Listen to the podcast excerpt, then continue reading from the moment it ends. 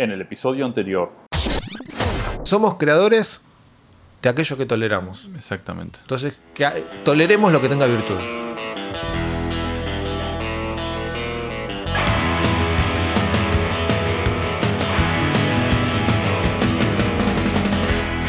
Bienvenidos a un nuevo episodio del podcast de Días Ágiles. Mi nombre es Sergio. Yo soy Leonardo. Y en el episodio 26, cada vez acercándonos más al triple X, Sí. hay que pensar tema que para el triple X, pero Tengo, mira, me hiciste acordar. Tengo tema para cerrar el triple X. Tengo tema de. No, no tema de No, topic, tema no, de música. de música. Sí, lo tengo. Justo, mira, hoy hablaba con el que nos da los temas. Sí. Y me dijo, che, te paso este tema que no lo voy a mencionar. Sí, está ahora, perfecto, Porque que tendría que quede- aparecer con un pi el nombre del tema. No lo voy a Ah, mencionar por eso.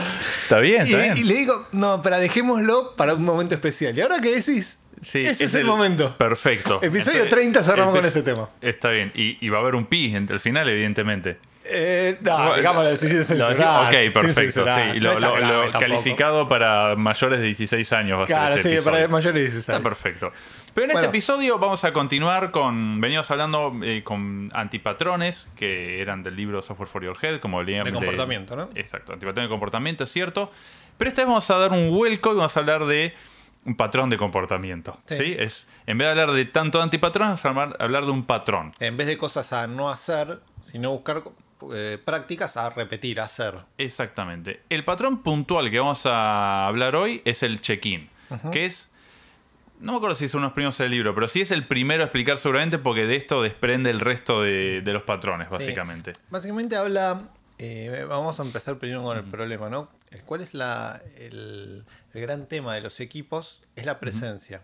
¿no? Exactamente. Y nosotros estamos muy acostumbrados a todo lo que es la presencia física de las personas. De hecho, desde el colegio, que nos, pre- nos pasan lista. ¿no? Tal cual. Y Gómez, levanta la mano Gómez, presente. Eh, Álvarez, en una lista media rara, Sí, ¿no? sí, que está primero Gómez antes que Álvarez, levanta la mano. bueno, y lo que se controla es la presencia. ¿sí? Y la presencia en particular que se controla es la que llamamos presencia física. Es decir, si el chico o la persona están físicamente en el lugar. Si no responden es porque no están. Exacto. ¿sí?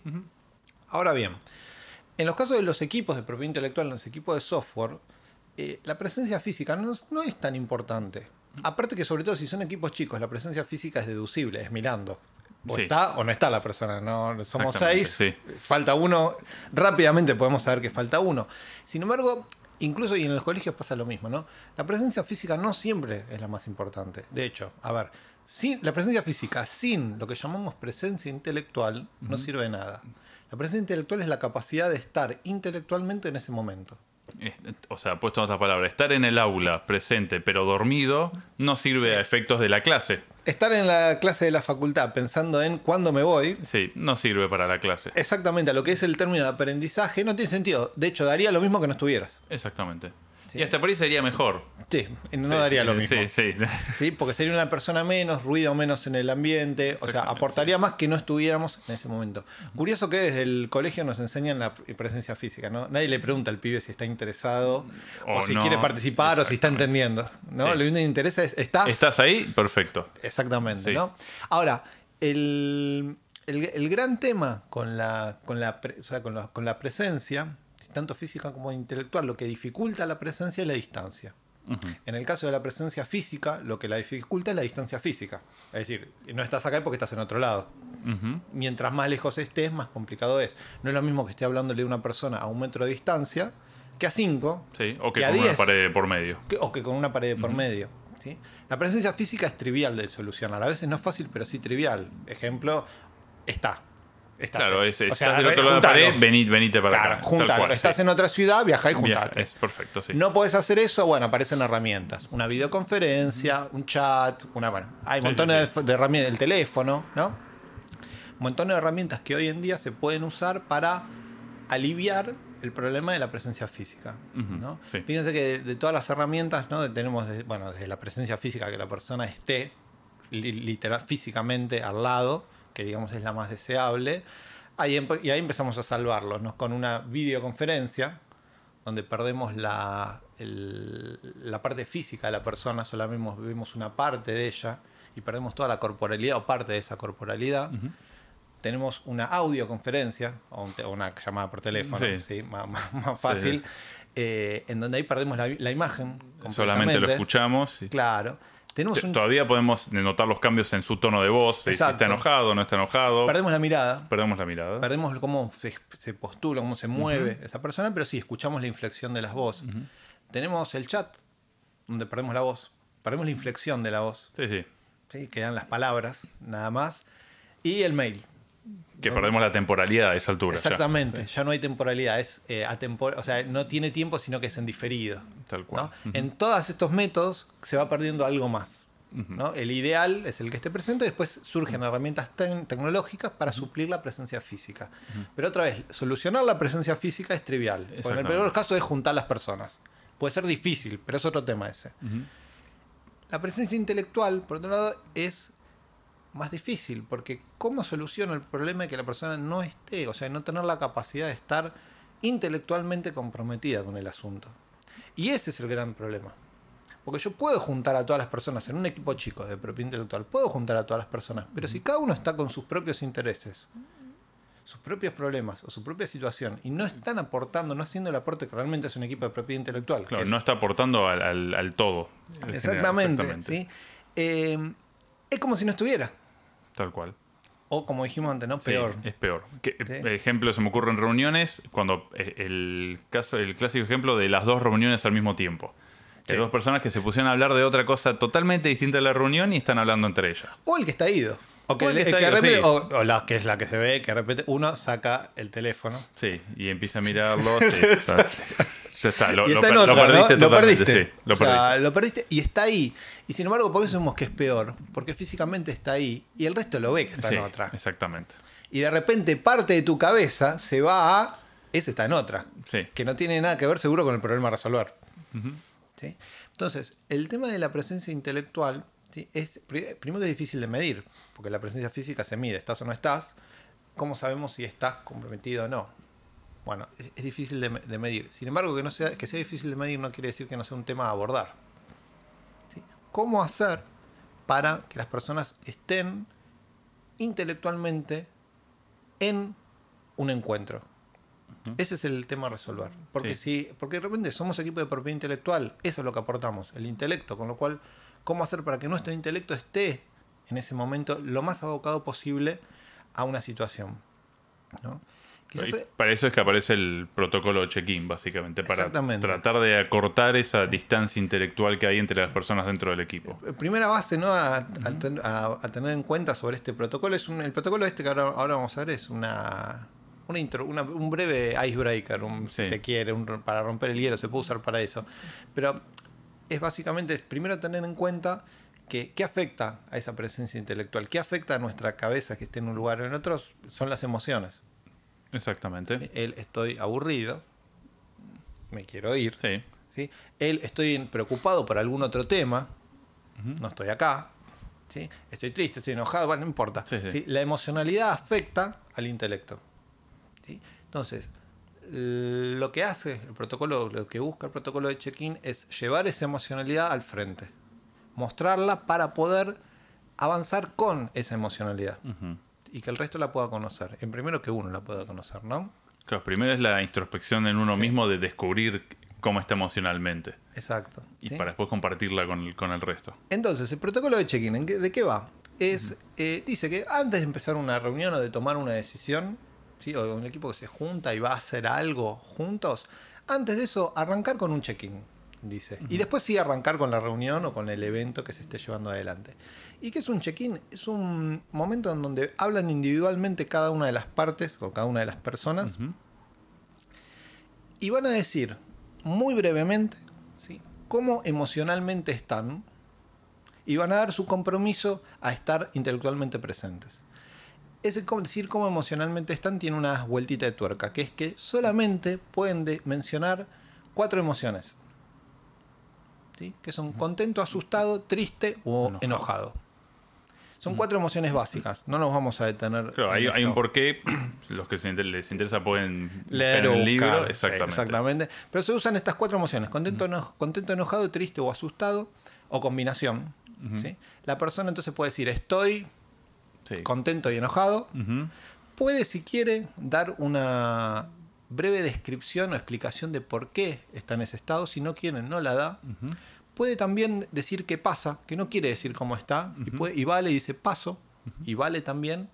Y por último cierra, tanto si dice cómo está o si pasa, cierra con un estoy presente. A lo cual el resto de los participantes le dice bienvenido y pasa al, al que sigue. ¿Sí? Es muy, el, sí, el protocolo es Claro, muy la, sencillo. la- la- la explicación es.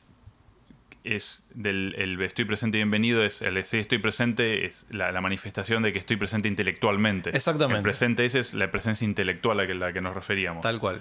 Y el bienvenido es básicamente la gente diciendo, sí, escuché lo que dijiste. Y te damos la y te damos bienvenida así. Exactamente. Con Con, esa emocionalidad. Exactamente, ¿no? Eh, hay un compromiso básico que todos los que hacen el check-in asumen eh, y, y- De ambas y partes, respetan. digamos, de el que expone y el que escucha. Exactamente. Que es el, el más importante es que no se va a hablar, no se va a cuestionar, no se va a preguntar, no se va a indagar sobre nada de lo que se diga en el check-in.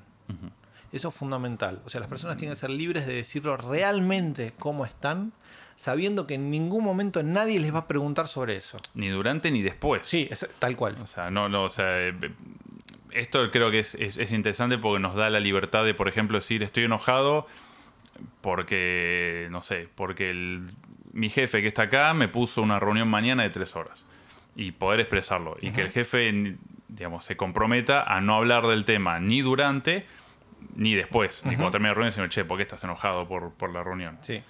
Y de- después vamos damos una vueltita de rosca de, de eso. Pero sí, o sea, no se pregunta ni se habla de lo que se dice en el check-in, que sea lo más libre posible ese, ese check-in, lo más interno también posible, ¿no?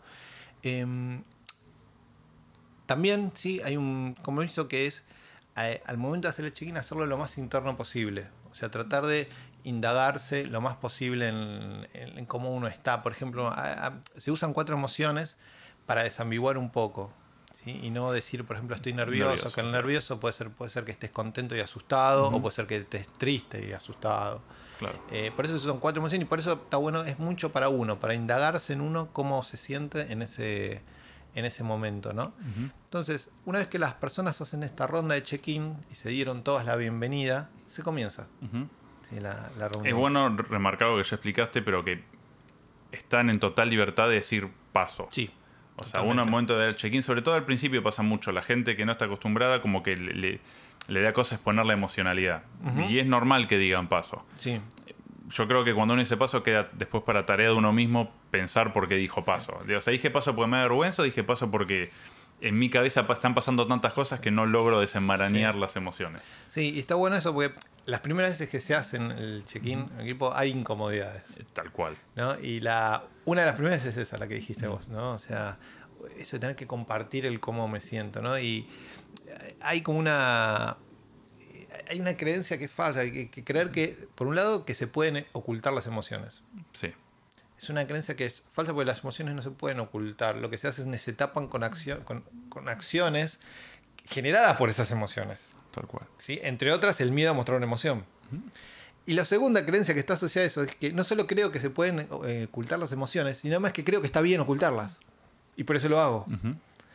Es perverso, o sea, eh, es, es sí mismo. Eh, Yo creo que eso viene de, de- de una creencia antigua que alguna vez habré escuchado, que es el de separar, por ejemplo, la vida eh, laboral de la vida personal. Es una vez que entras al trabajo, te tenés que olvidar de tu vida personal. problemas Creo- quedan afuera. Exacto. Creo que eso es lo- la, la mentira más grande Sí. que hay en, en cualquier entorno Sí. de trabajo, no solo en sistemas, sino en cualquier entorno de trabajo. Sí. Uno se ve afectado por lo que le pasó en la casa y uno llega a la casa afectado por lo que le pasó en el trabajo.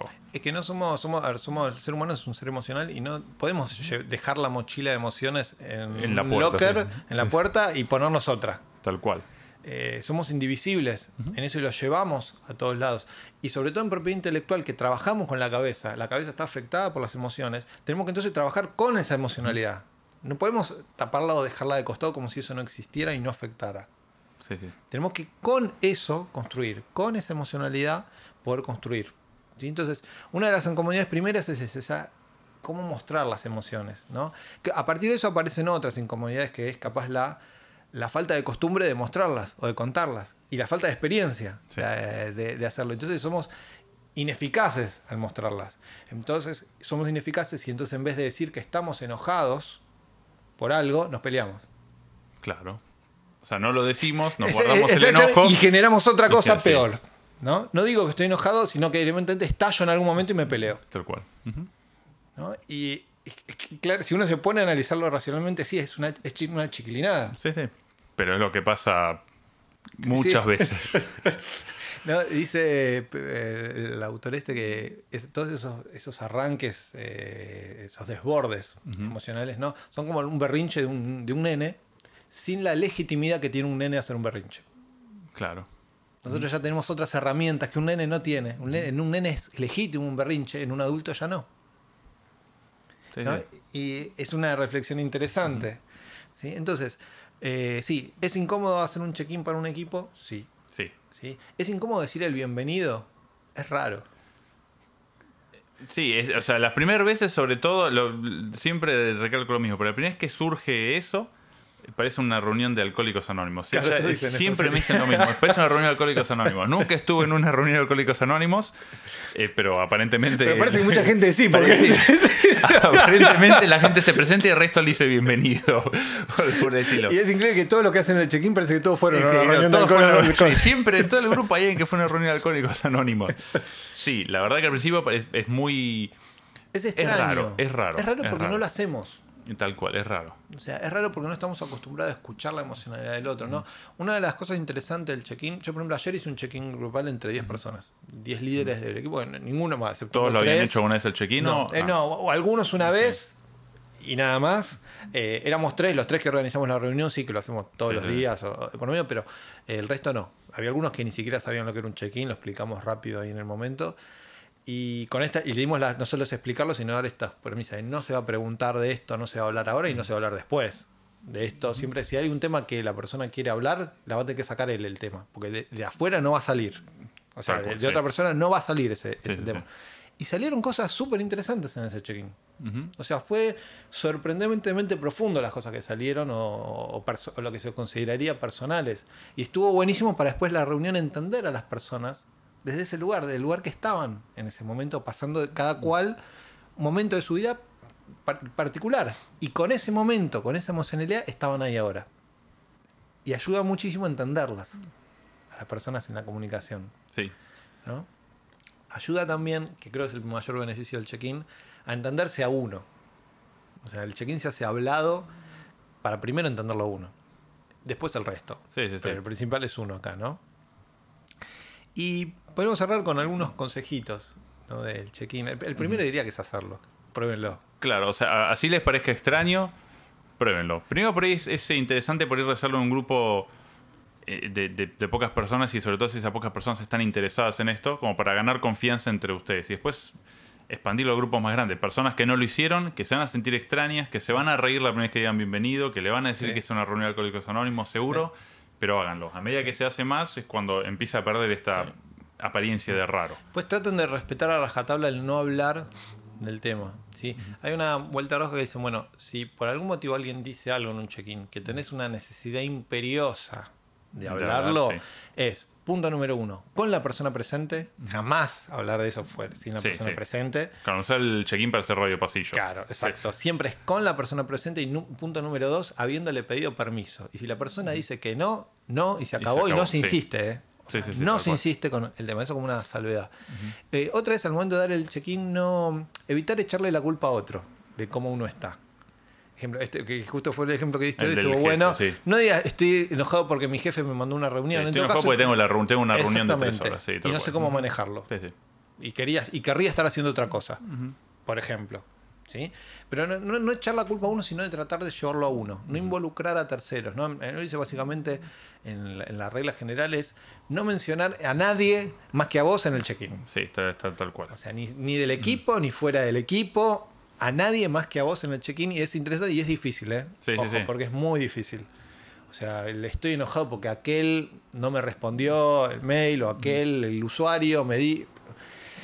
Y es re común sí, verlo. Entonces está muy bueno ver si se puede llevar a, a, a uno. ¿no? O sea, y no, no culpar hacia, hacia afuera, ¿no? Otra importante para mí es el de evitar objetivos. De, Sí. de, por ejemplo, decir, estoy muy enojado por esto y un poco contento por aquello Sí. otro. Es Sean absolutos. Estoy enojado, estoy contento. No sé ni mucho, ni poco, Sí. ni muchísimo.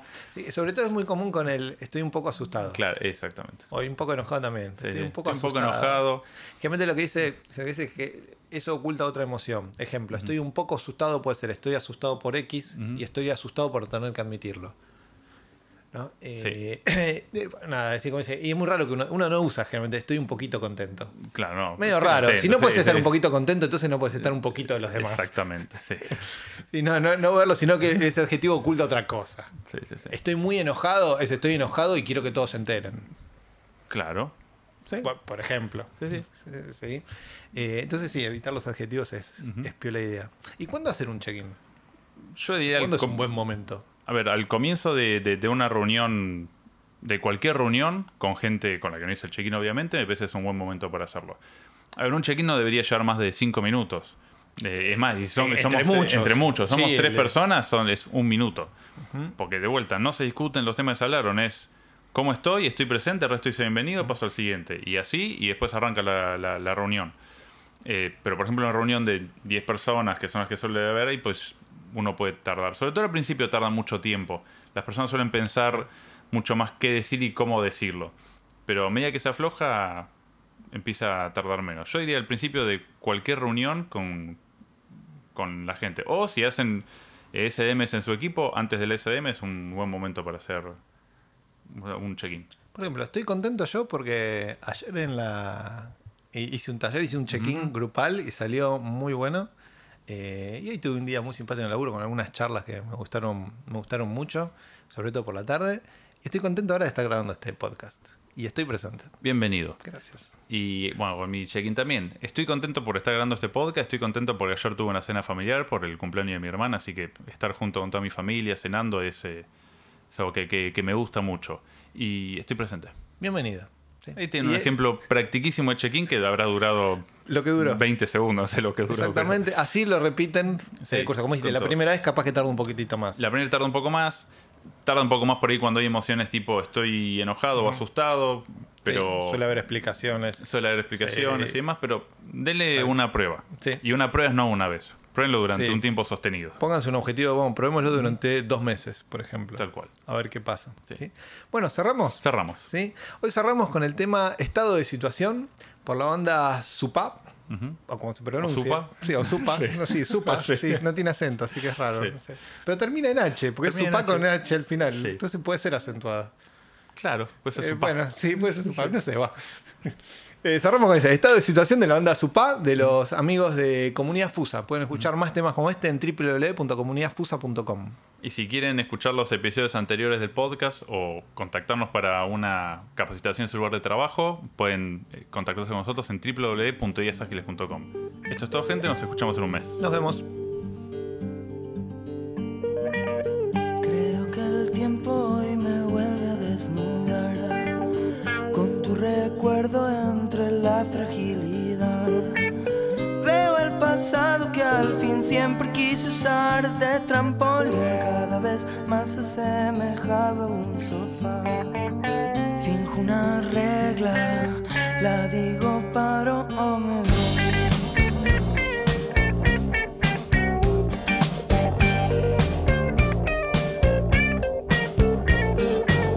Veo el amor siempre dispuesto a disfrutar su supuesto de perder para encontrar lo que tenía y sentarse a idealizar un tiempo hermoso que al fin fue y nunca vendrá. Y así es que entro una vez más en situación. Y así es que entro una vez más en situación.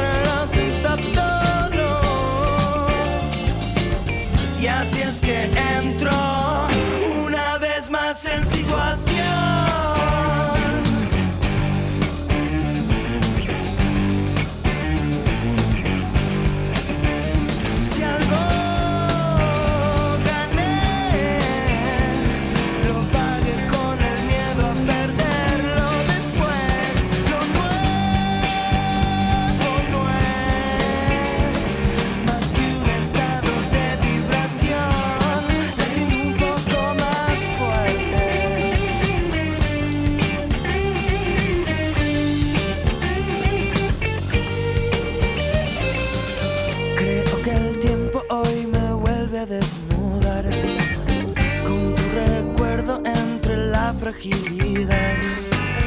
Veo el pasado que al fin siempre quiso usar de trampolín, cada vez más asemejado a un sofá.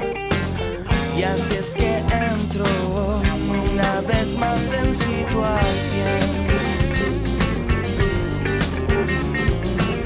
Y así es que entro una vez más en situación.